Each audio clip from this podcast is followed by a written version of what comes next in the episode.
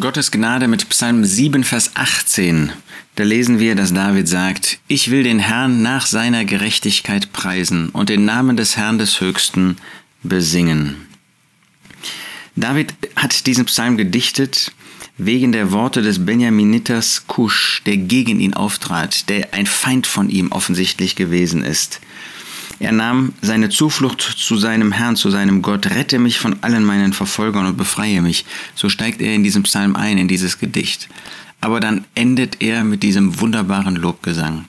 Das ist irgendwie beeindruckend, dass wir immer wieder in der Bibel, gerade in den Psalmen finden, dass eine große Not der Ausgangspunkt eines Gedichtes ist und am Ende ein wunderbarer Lobgesang, eine Anbetung zu Gott aufsteigt.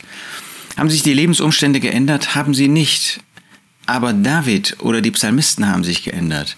Ihr Blick ist weggerichtet worden von den Lebensumständen, von den Feinden und ist hingerichtet worden auf Gott. Wunderbar, so können auch wir, selbst in schwierigsten Lebensumständen, Anbeter Gottes sein und werden. Wir sind natürlich als Kinder Gottes, als Erlöste, als solche, die Jesus Christus als ihren Retter angenommen haben, ihm unsere Sünden bekannt haben, sind wir Anbeter Gottes. Aber Gott möchte, dass das auch praktischerweise der Fall ist.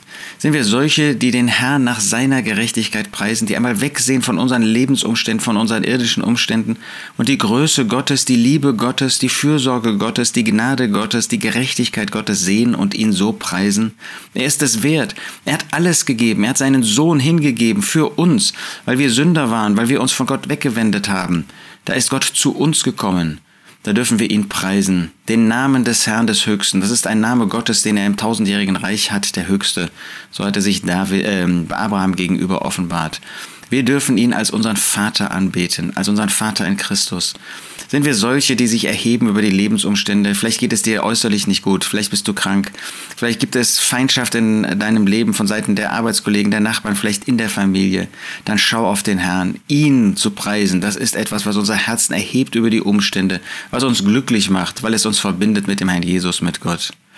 Ja, ich will den Herrn nach seiner Gerechtigkeit preisen und den Namen des Herrn des Höchsten besingen. Er ist es wert.